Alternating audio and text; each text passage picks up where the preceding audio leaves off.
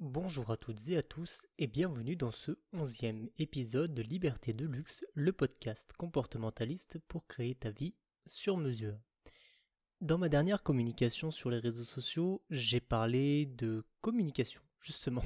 Lors de ma dernière apparition pour parler de liberté de luxe en tout cas, c'était le sujet, la communication, et c'est un vaste sujet qu'il convient d'explorer en plusieurs épisodes, ce qui est la raison pour laquelle j'enregistre ici les 5 règles d'or de la communication. Petite mise en garde, ceci dit, avant de commencer cet épisode, euh, ces 5 règles d'or de la communication, bien qu'elles soient applicables partout, ne sont pas faciles à appliquer, car elles demandent beaucoup de recul, de lâcher prise sur sa propre identité, une très bonne gestion des émotions, ce qui est la raison pour laquelle je vous ramène d'ailleurs à l'épisode numéro 4, me semble-t-il, sur la gestion des émotions dans laquelle j'utilise une très belle métaphore avec euh, des bateaux et la mer. je vous invite, si vous n'avez pas encore écouté cet épisode, à aller l'écouter et si vous l'avez déjà écouté, à le réécouter et à vous exercer déjà à repérer vos propres schémas, vos propres euh, blessures éventuellement, vos propres émotions et à être en mesure de les comprendre et de les appréhender tout simplement. En effet, si ces cinq règles d'or sont difficiles à appliquer, c'est parce qu'elles demandent, en fait, de se mettre temporairement en retrait pour pouvoir se mettre pleinement à la place de l'autre. Elles s'appuient bien sûr sur une expérience personnelle, sur des expérimentations vis-à-vis d'autres profils de personnalité, et dans certains cas, vous aurez beau appliquer ces cinq règles d'or, elles ne fonctionneront et je vous expliquerai à la fin de ce podcast pourquoi elles peuvent ne pas fonctionner et surtout dans quel cas elles pourraient ne pas fonctionner. Bien, maintenant que les mises en garde sont faites, voici les 5 règles d'or que j'applique à partir de différentes disciplines que j'ai pu étudier comme la neuroscience, la communication non violente ou bienveillante, le marketing, mais aussi l'intelligence émotionnelle, et l'intelligence collective. La première de ces cinq règles d'or à appliquer est le fait que personne ne se trompe. Alors oui, au premier abord, ça fait bizarre d'entendre dire que personne ne se trompe, puisque nous savons tous à quel point les autres ont tort, et c'est justement tout le problème, tout le sujet de la communication aujourd'hui il est très difficile de se mettre en retrait l'espace d'un instant pour intégrer pleinement l'espace de notre interlocuteur, pour intégrer pleinement non pas seulement ce qu'il nous dit et à quel point nous devons nous positionner par rapport à ça, mais surtout comment notre interlocuteur va ressentir, va vivre les choses. Pour vous donner un exemple, vous est-il déjà arrivé que quelqu'un vous dise de but en blanc Eh bien là, tu te trompes eh bien là, tu as tort. Eh bien, si j'étais toi... Bon, nous entrons ici dans différentes règles dont je reparlerai par la suite, mais quel effet cela vous a-t-il fait lorsque quelqu'un vous dit de but en blanc alors que vous exprimez quelque chose que vous pensez être vrai, que vous pensez être euh, réel du moins? Quel effet cela vous fait-il lorsque cette personne vient vous dire que vous vous trompez, que vous avez tort, cela est-il appréciable à vos yeux? Cela vous a-t-il fait du bien? Une seule fois dans votre vie d'entendre quelqu'un vous dire soudainement que vous aviez tort.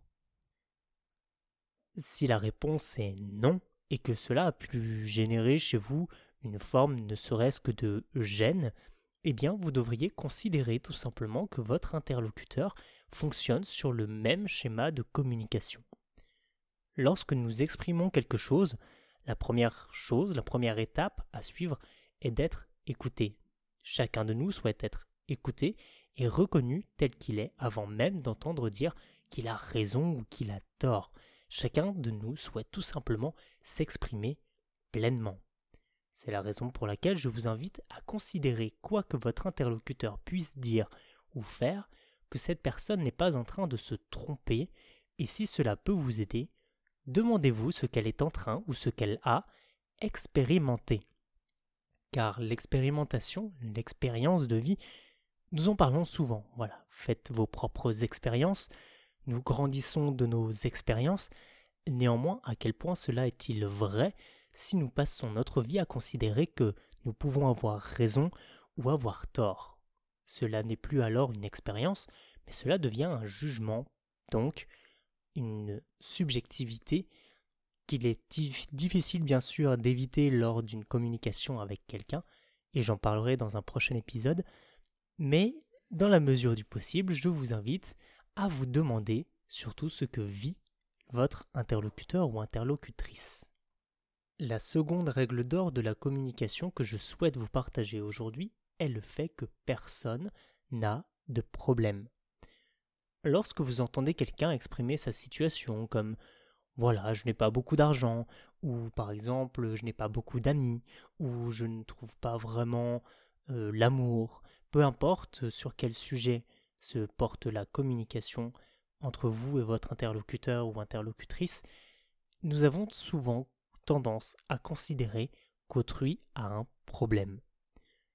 J'ai pu constater et observer ceci notamment auprès de coachs et d'accompagnants de manière générale dans le développement personnel ou dans la psychologie, peu importe. Souvent, il était considéré qu'effectivement quelque chose posait problème, que quelque chose était un problème pour l'interlocuteur ou interlocutrice. C'est d'ailleurs la raison pour laquelle vous voyez souvent aujourd'hui des publicités s'appuyer sur des peurs ou des douleurs, de, dans tous les cas, qui, qui cherchent à régler un problème. En effet, nous considérons de notre propre expérience, parce que quelque chose nous a posé problème, que cela est un problème. Or, il se trouve que beaucoup de personnes, en tout cas un certain nombre de personnes avec qui j'ai pu échanger dans ma vie, que ce soit d'un point de vue professionnel ou personnel, ne voient pas certaines choses comme étant un problème à régler, mais simplement une situation inchangeable, non transformable, immuable, une situation qui, vous savez, est comme ça. Vous avez certainement déjà entendu ça quelque part, et puisque c'est ainsi et que c'est inchangeable, il se trouve que la plupart de ces situations ne semblent pas poser problème à notre interlocuteur ou interlocutrice, puisque ces interlocuteurs ou interlocutrices, bien sûr, vivent cette situation comme si la vie était ainsi faite, comme s'il n'y avait pas de solution et donc forcément pas de problème. Voici une troisième règle d'or que j'ai succinctement glissée lors de la première, en vous parlant de la première règle d'or, personne ne se trompe, mais que j'aimerais expliciter ici. Et c'est celle que personne ne veut votre avis. Partez du principe que lorsque quelqu'un vous exprime quelque chose, il est rare que cette personne soit prête à recevoir votre avis. Ainsi, lorsque vous souhaitez vous exprimer vis-à-vis d'une situation, hormis par exemple lors d'un échange euh, de type débat, ou lorsque vous savez que votre interlocuteur ou interlocutrice va avoir euh, ce recul qui va lui permettre, en fait, de recevoir votre avis, d'échanger pleinement, sans entrer dans une sorte de conflit émotionnel interne ou externe. Hormis ces cas-là, considérez toujours que la personne en face de vous se fiche pas mal de votre avis. Ce qui l'intéresse lorsqu'elle s'exprime la plupart du temps, c'est elle-même. Comment est-elle perçue?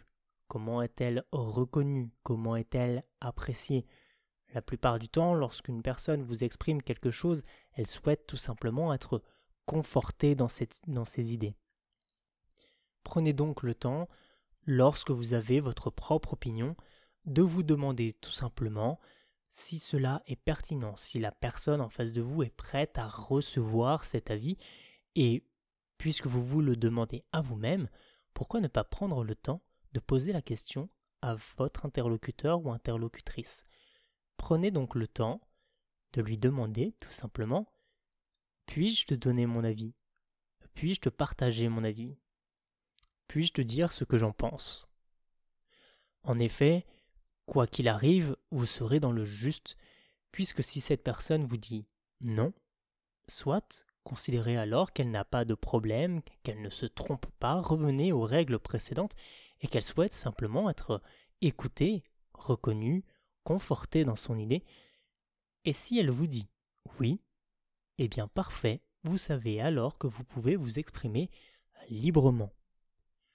Petite astuce professionnelle lorsque vous allez exprimer votre opinion, votre avis, votre point de vue, n'hésitez pas, je vous recommande même d'ajouter je crois que, je pense que, je ressens que, il me semble que, début de votre phrase. Vous rappelez ainsi à votre interlocuteur ou interlocutrice que vous exprimez tout simplement un avis, que c'est subjectif et que cela n'est en rien une vérité absolue qu'elle doit appliquer absolument.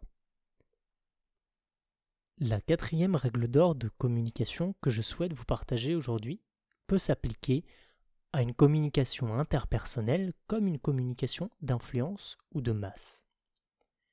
Si je prends l'exemple des réseaux sociaux, eh bien, vous observerez plusieurs types de dynamiques.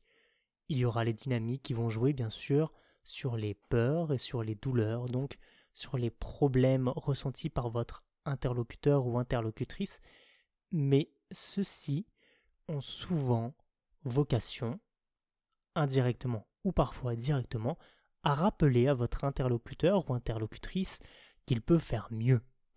Dans le développement personnel, on remarque d'ailleurs souvent des phrases du type Sois aujourd'hui une meilleure version de toi-même que tu n'étais hier.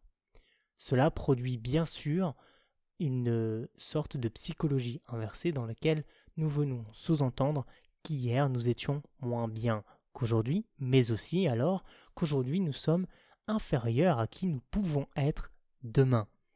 En ne changeant rien, nous, restons ainsi inférieurs, éventuellement jusqu'à la fin de nos jours. Or, personne n'aime s'entendre dire ça.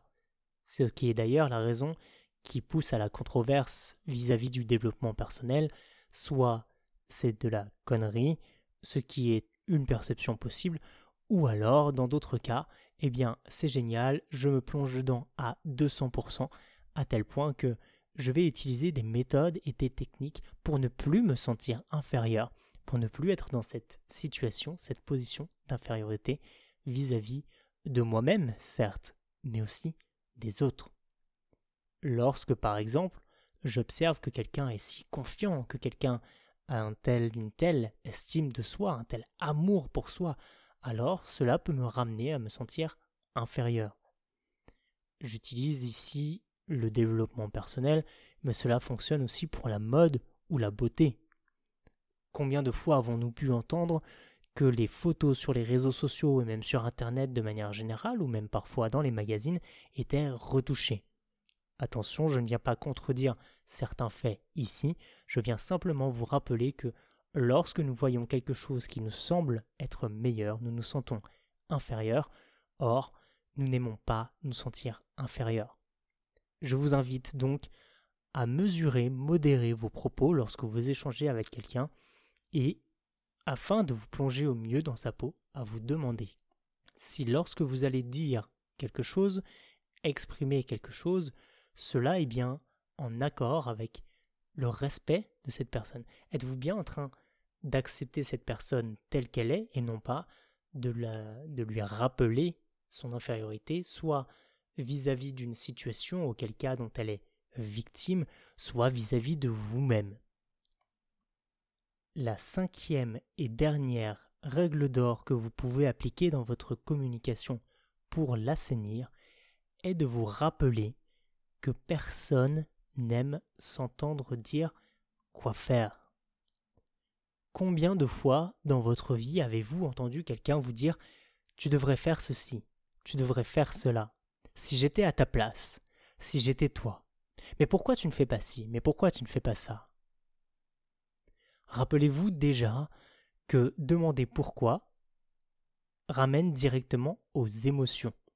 Si votre interlocuteur ou interlocutrice n'a pas encore appris à gérer ses émotions, cela peut facilement heurter et donner le sentiment que vous êtes un ou une donneur, donneuse de leçons. Or, puisque nous n'aimons pas les contraintes, nous aimons la liberté, c'est un principe euh, neuroscientifique, c'est un principe de fonctionnement du cerveau. Le cerveau aime se sentir libre et n'aime pas s'entendre dire quoi faire. Ainsi, lorsque vous dites à, un interlocuteur ou à une interlocutrice qu'elle devrait faire ceci ou qu'elle devrait faire cela, vous utilisez déjà des conditionnements qui vont créer de la résistance dans votre communication. Je finirai ce podcast par vous recommander quelques livres. Par exemple, le petit traité de manipulation à l'intention des honnêtes gens, qui parle principalement de communication d'influence, mais aussi le comment se faire des amis, voilà, de Dale Carnegie, ainsi que Persuasion de Robert Cialdini, car ces livres sont vraiment précieux pour comprendre à quel point notre environnement nous influence et à quel point les mots et les attitudes sont importants et créent des effets divers et variés. Enfin, pour conclure ce onzième épisode, s'il t'a plu, t'a apporté quelque chose ou peut apporter quelque chose à quelqu'un autour de toi, n'hésite pas à l'écouter avec un proche, je t'invite même à le partager sur les réseaux sociaux afin de le faire connaître. Dans le prochain épisode de Liberté de luxe, je te dirai pourquoi nous avons toujours tort et en quoi cela peut être bénéfique et utile de toujours se positionner comme si nous pouvions ou nous étions en train de nous tromper. En attendant ce douzième épisode, je te souhaite une excellente journée, une excellente fin d'année, et je te dis à très bientôt. Ciao